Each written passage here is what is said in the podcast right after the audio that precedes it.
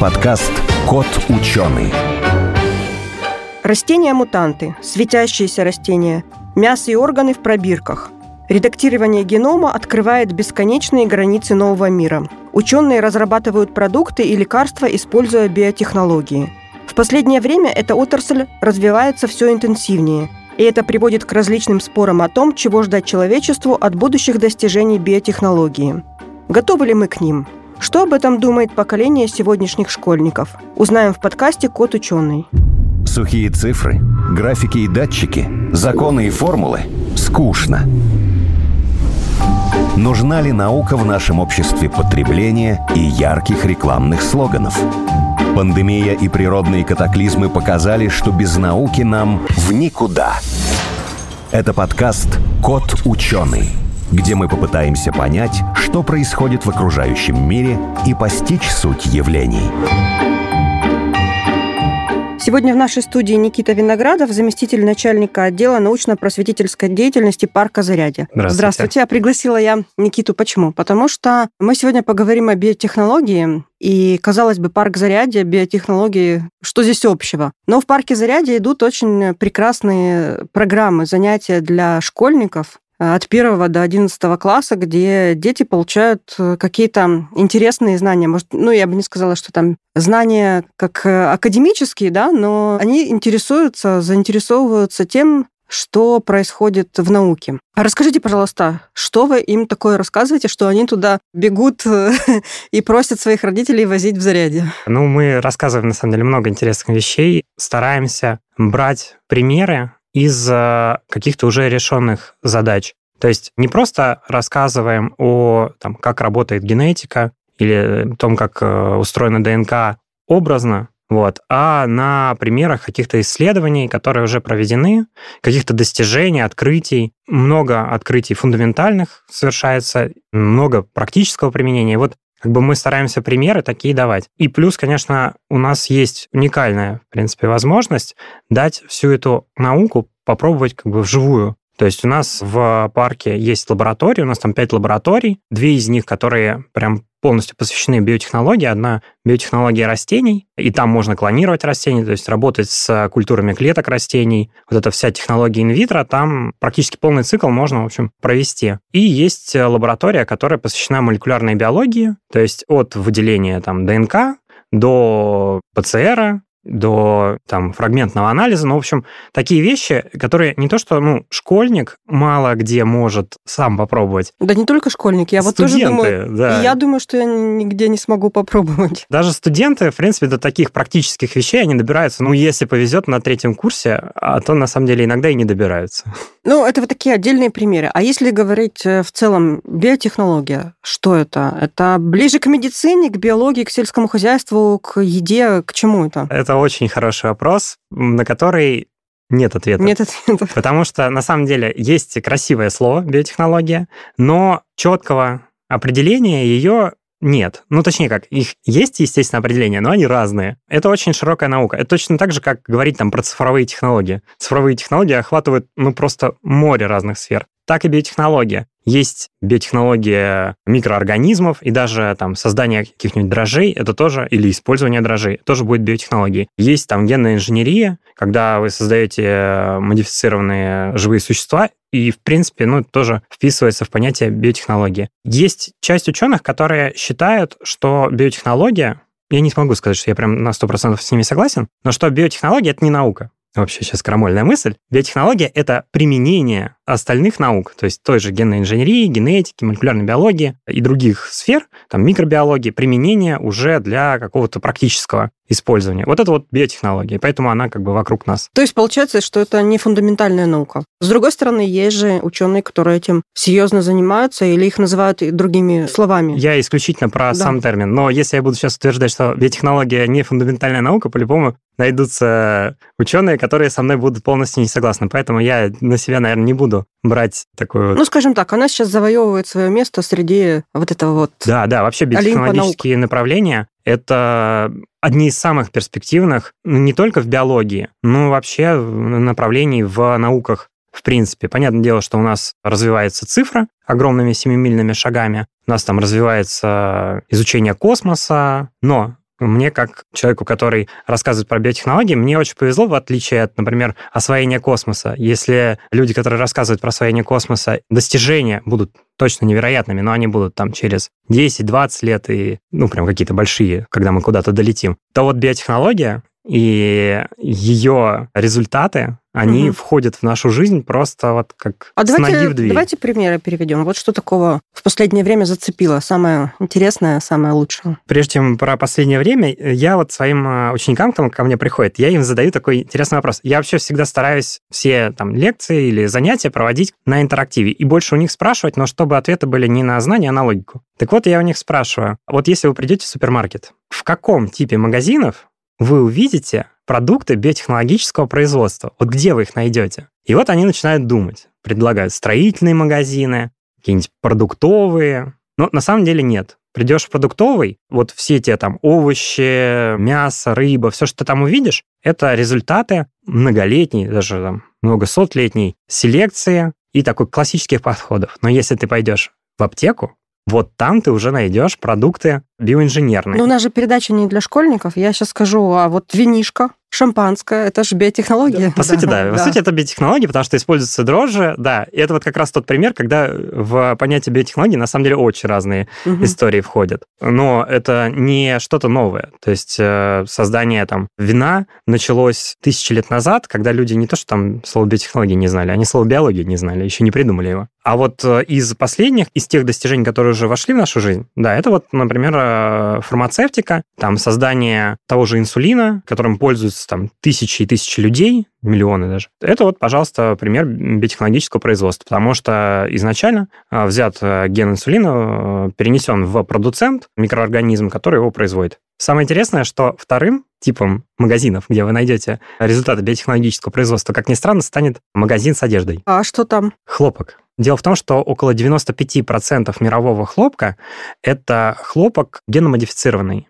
Когда вы выращиваете такое количество хлопка, чтобы всех нас одеть, естественно, очень много вредителей появляется. Э, давно многие производители перешли на хлопок с край-токсинами. Это внедренный ген, который направлен против такого вредителя, он называется совка. И поэтому практически весь мировой хлопок, он, естественно, несет модификацию. Ну, понятное дело, что в одежде вы уже не найдете следов, потому что все это переработанное. Но сам факт, что вот так много одежды хлопковой можно сделать, в том числе благодаря генной инженерии. То есть генная инженерия, микробиология, а что еще? Генная терапия, вот одно из самых, наверное, актуальных и быстро развивающихся направлений, и то направление, которое даст нам результат, ну, она уже дает результаты. Генная терапия это что? Это когда мы лечим болезни, не последствия этих болезней, а на уровне генома. Ну, это очень редко, это такие просто единичные а, случаи. Да, но если, например, на график посмотреть, вот представить себе количество появляющихся терапий, лекарств, то вот прямо за последние годы этот график резко вверх идет. И очевидно, что вот эта тенденция, она как бы никуда не денется. И становится их больше и больше и больше. И я как-то находил статистику по количеству терапий, находящихся на ранних стадиях клинических испытаний. Там их десятки. Причем десятки только по отдельным направлениям. Там на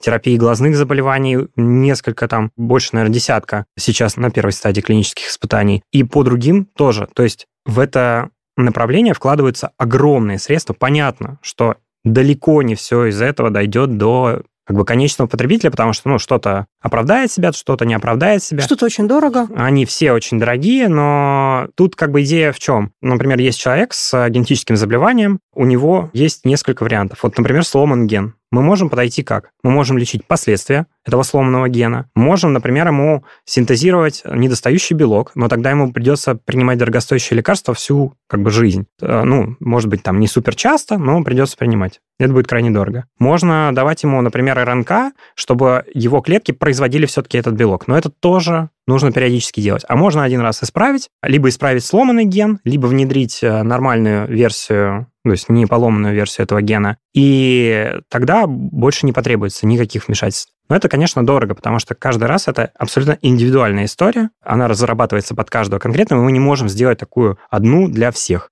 Но большая часть таких заболеваний, они относятся к орфанным заболеваниям, то есть редким, и они попадают под программу государственной поддержки, и просто это берет на себя не человек, угу. конкретно а, там пациент, а государство на покупку таких вот а, препаратов. Но если мы исправляем генетические поломки, генетические ошибки, которые бывают в организме, мы же угу. можем и улучшить немножко человека. Конечно, сложно отказаться от такого желания. Но если разрешено убирать мутации, почему мы не можем э, исправить какие-то Дефекты, которые, по сути, не являются серьезным заболеванием, но они тоже могут быть как мутации или могут быть каким-то там элементом эволюции. Это большой-большой этический вопрос. Можно поставить границу? Вот здесь можно исправлять гены, а вот здесь уже нельзя. На самом деле граница стоит, и она мобильна. То есть ее потихонечку, да, перемещают. Если до этого, там, несколько лет назад были весьма жесткие ограничения по генетическому редактированию человека, и таких примеров было, ну, вот буквально раз-два, это прям какие-то индивидуальные случаи. Чаще всего это связано с тем, там, что человек чем-то болеет, что, ну, как бы у него никаких других вариантов нет, кроме как генотерапии то Сейчас, после вот истории с Дзяньку Хэ, который создал генетически модифицированных детей, за что, кстати, был наказан и... Ну, там неизвестная история, он там э, непонятно. Там мутная история, да, уже, да, несколько недель назад. Да. После этого поднялась дискуссия очень активная, а где вот та граница использования технологии. И стало понятно, что если мы поставим слишком жесткие границы, то найдется еще больше таких Дзяньку Хэ, которые захотят эту границу переступить и никому не сказать. А нет, найдутся такие страны, которые разрешат разрешат. Или найдутся такие страны, страны разрешат. разрешат. Да. Поэтому границу нужно немножко отодвинуть, чтобы мы больше смогли изучить. В чем проблема-то? Проблема сейчас не в том, что мы создадим каких-то там суперлюдей, и они будут там лучше нас. До этой научной фантастики еще достаточно далеко. Проблема в том, что мы вмешиваемся такими технологиями в геном, и мы пока еще недостаточно знаем... Что будет дальше. Да, что будет дальше, какие будут последствия. Но если мы этого делать вообще не будем, то мы так и не узнаем ничего. Поэтому делать это нужно исключительно под контролем, в конкретных разрешенных случаях, и, естественно, получать там разрешение. Ну, в общем, вся вот эта вот история, она хоть и весьма бюрократична, но она имеет смысл, чтобы мы не, не наварили каши. Тут в этом месте, наверное, дети спрашивают про ниндзя-черепашек. Да, Нет? да, да. Там у них еще была в мультфильме пушка с мутагеном, Прям вообще берешь и стреляешь, и получаешь мутации. Кстати, такая есть даже. Только выглядит не так красиво, конечно, как в черепашках ниндзя, но в основном используется на растениях. Угу. Генная пушка. Ну, есть такие вопросы про Ой, вопросы? супергероев? Я им в лекции рассказываю про мутации по гену миостатина. Миостатин – это регулятор а, роста мышц. Дело в том, что по этому гену бывают натуральные мутанты. Ну, то есть он сломался, этот ген, а он что делает? Вот мышца растет, и в какой-то момент миостатин как бы говорит ей, все, хватит, если ген ломается этого миостатина, миостатин не появляется, мышца вырастает просто гигантская. Получается, животные такие, животные качки. И они, естественно, спрашивают, типа, а с человеком мы можем так сделать? Нет, не можем, потому что подобные исследования на людях, естественно, не разрешены. Потому что, вмешиваясь в эту систему регуляции, она весьма сложная. Там не в одном гене как бы дело там целый каскад этой регуляции. Мы не до конца знаем последствия. Но, например, на животных ученые уже сделали. И мало того, что были получены как бы спонтанные мутанты, где это природа как бы сама сделала,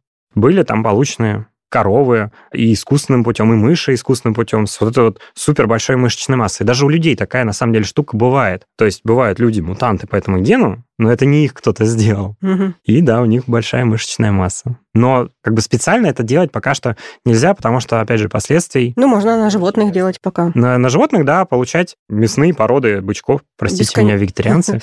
Бесконечную корову получить. Да. С бесконечной коровой, кстати, это вот тоже еще одно из направлений биотехнологии. Это проекты с получением там искусственного мяса, это когда ты не корову модифицированную делаешь, а ты у нее забираешь клетки, предшественницы мышц, и выращиваешь в искусственных условиях, грубо говоря, на чашке Петри, ну там не совсем чашки, но выращиваешь вот эти вот мышечные волокна и получаешь искусственную котлету из этих мышечных волокон. Естественно, на первых порах это весьма дорого и гораздо дороже котлеты, но было, несколько лет назад. Но, в принципе, сейчас уже стоимость такого биотехнологического мяса, оно ну, потихоньку приближается к стоимости обычного. Хотя там есть тоже вопрос, опять же, простите меня, вегетарианцы. Я, кстати, периодически их спрашиваю, когда ко мне приходят на занятия. Вот такая вот котлета, она, ну, как бы, как к ней относиться? То есть, если угу, клетки да, были да. взяты Никого у коровы... убивали. Да, коровы, ну, максимум ей, ну, там, ей биопсию сделали, и все. По сути, ни одно животное не погибло при этом. Как к этому относиться? Ответы разные. Ну, поэтому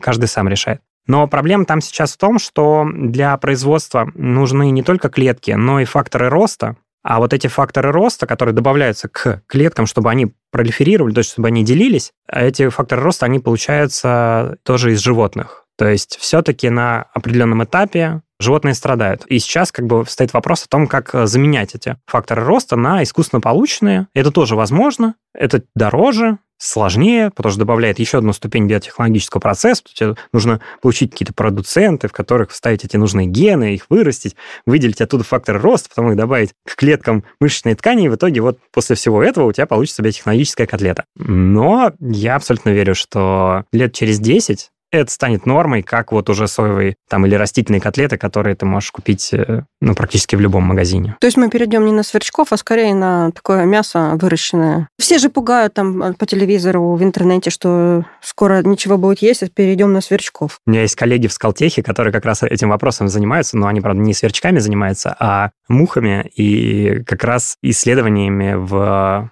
области внедрения вот этого белка насекомых в пищевое производство. Там немного не такая идея, на самом деле.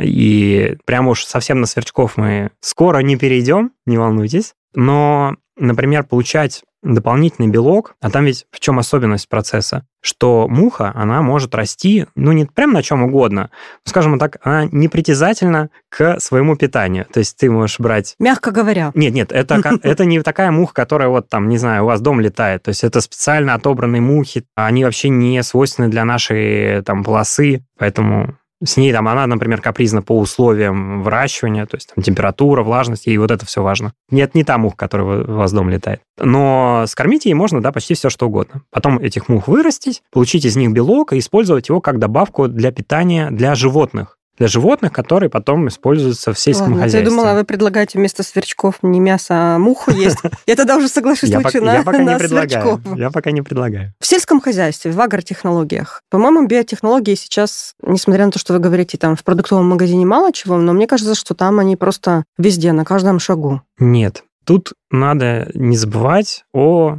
законодательстве. Дело в том, что у нас использование геномодифицированных растений, оно очень жестко регламентировано. И там, на самом деле, довольно хитрый закон. Есть список разрешенных этих растений. Их он не очень большой. Я сейчас точно не скажу на 23 год, сколько там позиций, но их немного, и, и разнообразие, кстати, небольшое. Там типа кукуруза, соя, картошка. А можно ли вообще проверить, оно генно модифицированное или нет? Да, у нас даже есть такое занятие. Да? А как проверить? Дело в том, что когда создаются генно-модифицированные организмы, чисто технологически, когда ты внедряешь в них какой-то ген, посторонний, ты также внедряешь вместе с ним некоторые последовательности, ну, так сказать, служебные, то есть которые угу. как бы нужны в этом процессе. И если гены могут быть внедряемые разные, ну, то есть ты там внедрил ген там, устойчивости от засухи или там э, ген устойчивости к гербициду, то вот этих служебных последовательностей, там определенные промоторы и терминаторы, это фрагменты, которые либо запускают работу гена, либо, соответственно, останавливают. Как бы их набор не очень большой. То есть ты можешь поискать в этом продукте присутствие вот этих вот э, последовательностей последовательностей, потому что они не взяты из растений. И, по сути,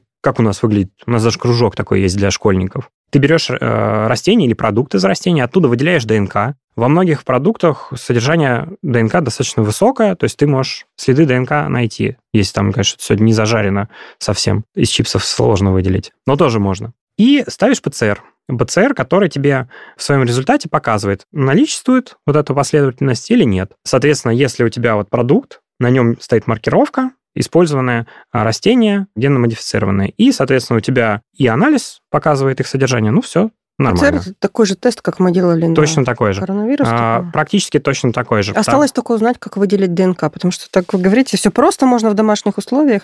Ну, Выделить ДНК не очень сложно. Можете посмотреть э, в интернете или прийти к нам. Есть простые методы выделения ДНК, когда там буквально, там, не знаю, из какого-нибудь банана с помощью мыла, спирта э, там, и соли выделяют ДНК. Но это просто как вещество. С ним дальше работать не получится. Но увидеть получится. Так что можете попробовать или к нам прийти на занятия. А, Я ес- приду.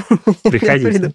А Если выделять ДНК для анализа, там все несколько сложнее, потому что она должна э, получиться достаточно чистой и не деградированной, и от белков ее нужно почистить. Процесс занимает там несколько часов, поэтому мы на занятии а, не весь процесс проходим, но ребята сами там измельчают образцы, добавляют туда специальные растворы для лизиса клеток, ну, чтобы они расщепить клеточные стенки и мембраны, и достать оттуда, соответственно, ДНК. И потом это дело осаждается. И вот получается ДНК, с которой можно уже поставить ПЦР. ПЦР – это универсальный метод. Он применим, на самом деле, очень много. Где, как человек, который ведет занятия, очень э, нравится, причина этого, конечно, не очень хорошая, но очень нравится, что все узнали, что такое ПЦР. То есть если раньше, там, пять лет назад мы на занятии говорили ПЦР, и для всех это были три неизвестные буквы, абсолютно, Да. Теперь, что такое ПЦР? По крайней мере, это, эти три буквы слышал каждый. Ну вот, собственно, и рассказываем. Технология, за которую, кстати, Нобелевскую премию дали в свое время. Это же действительно очень интересно. Почему не проводят такие занятия в школе? Почему там заставляют по старинке учить морфологию, классы, виды, то, что никому не интересно, и это как бы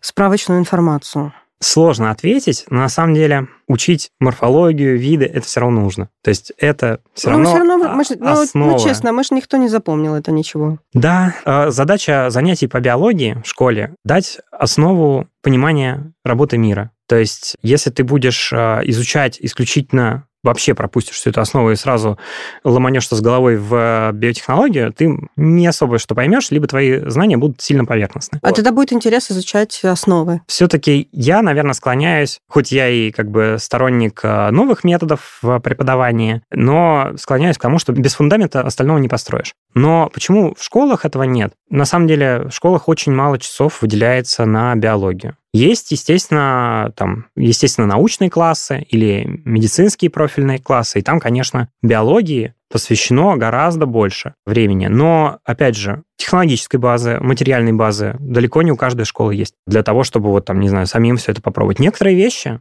вот как я сказал про выделение ДНК там собственными руками. Сейчас, конечно, мне не стоит так говорить, что вы можете это сделать сами и не приходить к нам, но если вы учитель, откройте интернет, посмотрите, как это делается, сделайте на каком-нибудь факультативе это с ребятами, им точно это понравится, это их завлечет. Более того, даже если вы хотите там куда-то углубиться, есть очень простые методы, например, чтобы показать, как работает биоинформатика. Многие ресурсы биоинформатические не сложны, и порог входа в них достаточно простой. Мы на занятиях используем там программу BLAST, то есть ребята сами составляют последовательность генетическую, последовательность нуклеотидов, потом мы загружаем BLAST, и они смотрят, какое соответствие, чей фрагмент гена они собрали. А, Вы Я думала, какой сделать. мутант получился в конце Ну, концов. мутант Может быть тоже. так, да?